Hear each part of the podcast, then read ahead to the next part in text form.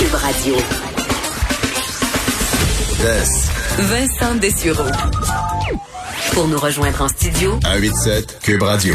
1877 827 2346. On a tous très hâte de retrouver notre liberté euh, qu'on avait avant avec la fin de la pandémie qui arrivera tôt ou tard. Et euh, évidemment, les activités qui nous ont été coupées, euh, on dirait que c'est ça qu'on a le plus hâte de retrouver. Évidemment, voir nos familles, les serrer dans nos bras, ensuite aller au restaurant, aller ben, dans les bars, peut-être même aller danser dans les festivals, peu importe. On a tous hâte de retrouver ça. Mais il y a un élément qui revient chez beaucoup, beaucoup de gens quand on leur demande, tu t'ennuies de quoi là, le plus? c'est les voyages. Évidemment, en hiver, les gens vont dire, ben moi d'habitude je vais une semaine dans le sud, là ça m'a fait mal de passer l'hiver ici. D'autres, c'est les voyages en général parce qu'ils se promènent un peu partout à travers le monde et euh, ça fait mal de devoir rester en plus confiné dans nos euh, villes ou maisons carrément respectives. D'ailleurs, euh, pour montrer à quel point les gens ça leur démange, je voyais un sondage aux États-Unis qui disait que 38% des Américains seraient prêts à abandonner le sexe pour un an juste pour pouvoir voyager à nouveau. Un an, là. Je sais pas c'est quoi je vous dirai pas mon choix personnel, mais 38% des Américains ont répondu ça à un sondage, qui serait prêt à laisser la sexualité pour un an pour pouvoir voyager. Euh, et euh, alors j'ai l'impression que tranquillement on va voir, on va dire ok ben ça semble pas mal sûr qu'à l'automne prochain ben, on devrait pouvoir voyager. Ou euh, ça, c'est encore des inconnus, là, parce qu'on ne sait pas exactement dans quelle sera la situation dépendamment des pays. Mais il y aura un moment où on va dire, OK, on va commencer à se bouquer des voyages. Et là, ce que je me demande, est-ce qu'il y aura un, Ron Marie, les Québécois, les Canadiens vont dire OK, let's go. Plusieurs ont, mis de l'argent de côté parce qu'ils dépensaient plus pendant la pandémie. Ils étaient en télétravail, ils n'ont pas manqué une journée de travail. Alors, il y a un petit peu, euh, je disais plus tôt dans l'émission, un petit pactole qui attend pour certains. Il y en a qui en arrachent. puis c'est, tout à fait le cas, mais il y en a plusieurs pour qui il y a un coussin qui s'est, euh, qui s'est mis là. Et on se dit, quand je vais pouvoir le dépenser, regarde bien ça. Alors, est-ce que les compagnies aériennes vont pouvoir livrer la marchandise, sachant qu'ils ont dû freiner ou dans certains cas même arrêter leur service pendant plusieurs mois. Pour en parler de cette reprise dans le milieu des voyages et de l'aviation, on rejoint tout de suite l'expert en aviation et conseiller principal exploitant et gestion de services aériens chez Octan Aviation, Charles-Éric Lamarche. Bonjour Charles-Éric. Salut Vincent, comment ça va? Ça va très bien. Je te tutoie, on se connaît, je suis content de te retrouver. Euh, et euh, de toi, euh, tout d'abord, est-ce que tu as ce sentiment-là qu'il y a une grande partie de la population qui, on le disait à un moment donné pendant la pandémie, ah, les gens vont, qu'ils vont avoir peur de voyager pendant un long temps à cause de la pandémie? Moi, j'ai l'impression inverse, que quand on va pouvoir, qu'on va être vacciné, on va se sentir en confiance, puis on, ça coûtera ce que ça coûtera, on va vouloir partir en voyage? Ben, j'ai aussi beaucoup de gens dans mon entourage qui ont hâte de partir, qui ont les, les, les, les, les fourmis dans les jambes, qui ont hâte de prendre l'avion. Moi aussi. Et écoutez, j'ai une conjointe qui voyage quatre, cinq fois par année, qui a très, très hâte de partir aussi, là, aller découvrir un peu là, ce que le monde aura à nous offrir post-COVID. Bon, et là, comme on, parlait d'ouverture des restaurants cette semaine, et là, les restaurants disent, un peu, là, nous, on peut pas juste ouvrir comme ça euh, en trois jours. Il faut euh, remplir les, frigos, il faut entraîner notre euh, nos serveurs, nos cuisiniers, à tout ça. Il faut laver la salle, laver la cuisine. En aviation, euh, je veux commencer par les avions, parce que quelques, quelques volets là, qui me portent à croire qu'il y aura peut-être un certain goulot d'étranglement. Euh, les avions, euh, on comprend qu'il y a énormément d'avions de, de, partout à travers le monde, de toutes les compagnies aériennes ont été entreposés en quelque sorte. On, si vous survolez Mirabel, l'aéroport de Trois-Rivières, des appareils qui sont là depuis plusieurs mois en attente de voler à nouveau. Est-ce qu'on peut juste remettre la clé dans, il n'y a pas de clé, là, mais dans serrure, puis repartir l'avion et euh, remettre cet avion-là en service, ou au contraire, c'est plusieurs mois ou plusieurs semaines avant de pouvoir remettre ces avions en vol? Bien évidemment, tout dépendant du nombre de temps que l'avion a passé en mode remisage, euh, on parle souvent de, de, quelques jours à quelques semaines pour remettre cet avion-là en service. Mais c'est sûr que il faut, il faut faire une inspection à plusieurs points de cet avion-là. Euh, et vous savez, les pièces ont différentes dates d'expiration aussi sur les appareils.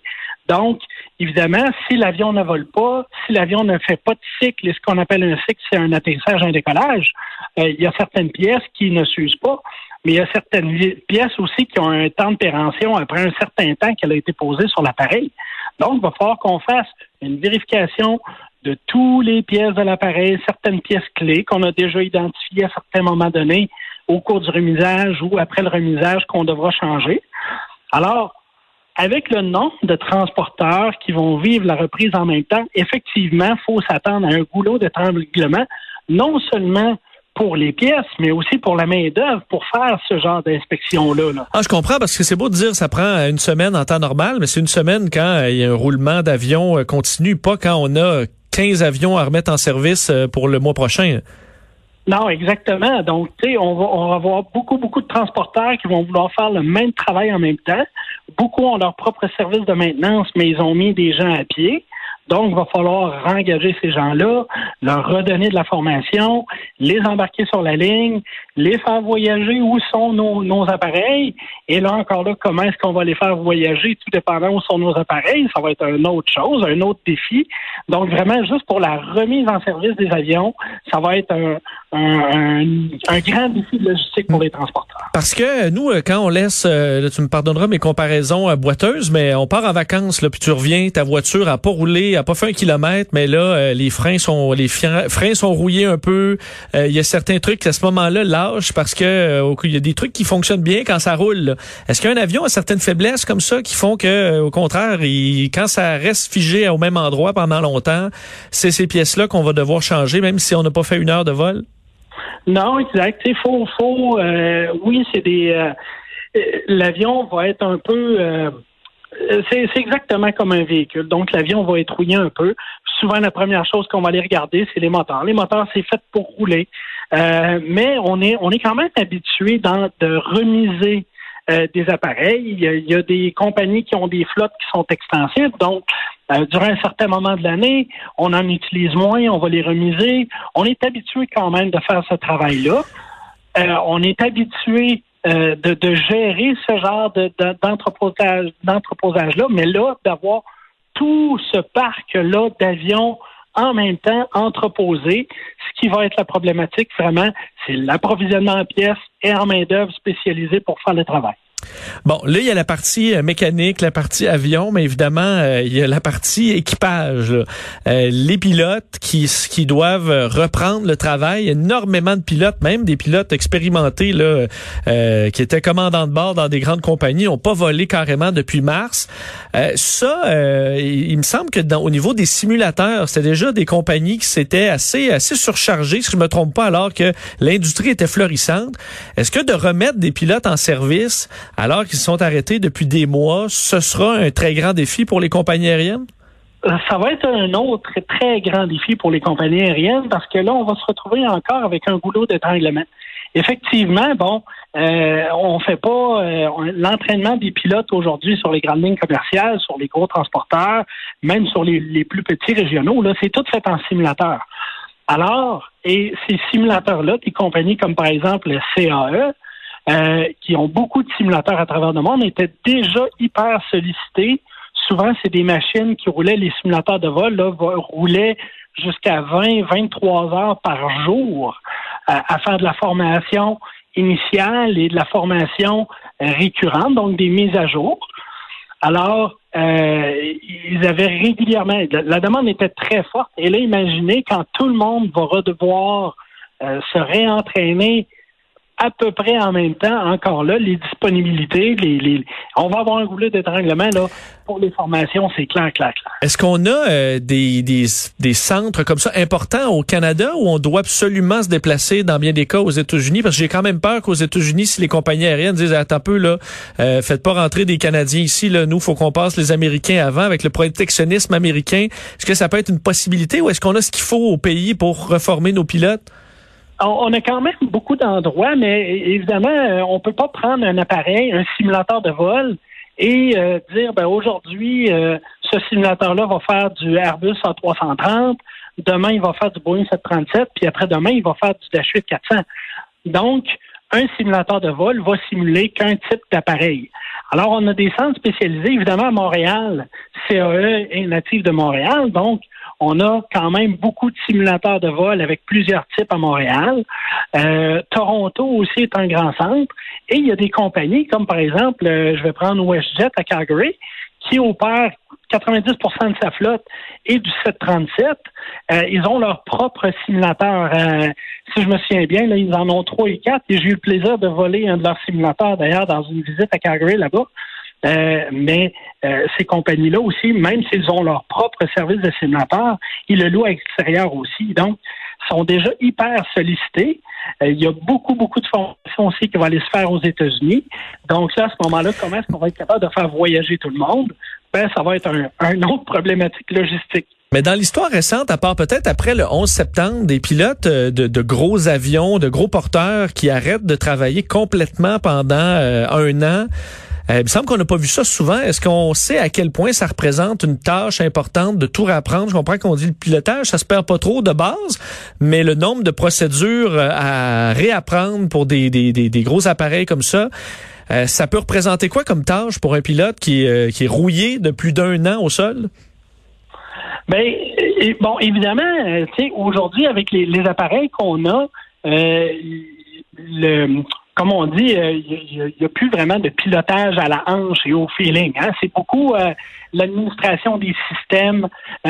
oui, il y, a du feeling de vol, c'est sûr et certain. C'est un gestionnaire de programme là, et de système, oui. Exactement. Ce qui est surtout, ce qu'il faut rebâtir, c'est la mécanique du travail en équipage, la mécanique euh, les réflexes de, de, travailler avec l'appareil, c'est vraiment ce qu'on va aller rechercher et surtout les procédures d'urgence pour que ça devienne machinal et instinctif, qu'on connaisse les procédures par cœur et qu'on sait quoi faire en cas de panne moteur. On simule pas, lorsque les pilotes vont aller en simulateur, on simulera pas un Montréal-Paris qui est un long fleuve tranquille. On va simuler un, décollage dans des conditions difficiles avec des pannes de système donc, c'est ça qu'on va aller essayer de recréer et c'est ça qu'on va aller euh, rechercher comme compétences chez les pilotes. Les compétences de base, ils sont déjà là. Donc, c'est vraiment de se remettre le nez dans les procédures, dans les procédures d'urgence, savoir comment gérer la machine et aussi, ben, avec les mises à jour sur certains appareils, il y a des compagnies qui en ont profité pour faire des mises à jour de système, des mises à jour d'avionique, investir un peu euh, sur, sur euh, les systèmes de bord de l'avion. Donc, il va falloir entraîner ces pilotes-là sur les nouveaux systèmes et les nouvelles procédures qui ont été mises en place. On peut quand même s'attendre, c'est pas impossible que euh, au début de cette reprise-là, les billets soient qu'il n'y ait pas beaucoup de, de bas prix et peut-être un choix de destination un peu moindre, le temps que ça reprenne au complet. Non, ben exactement. C'est sûr que tu sais, ça. écoutez, on a perdu à peu près là, au gros de la pandémie là, on est à peu près à 30% du trafic aérien qu'on avait normalement. C'est beaucoup. C'est énorme, énorme. Et ça n'arrivera pas du jour au lendemain qu'on va récupérer ça.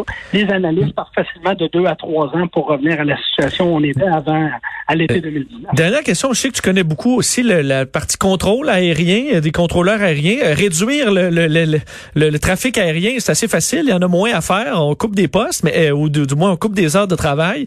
Est-ce que ça, c'est facile à reprendre? On a le staff qu'il faut pour réengorger le ciel s'il le faut assez rapidement?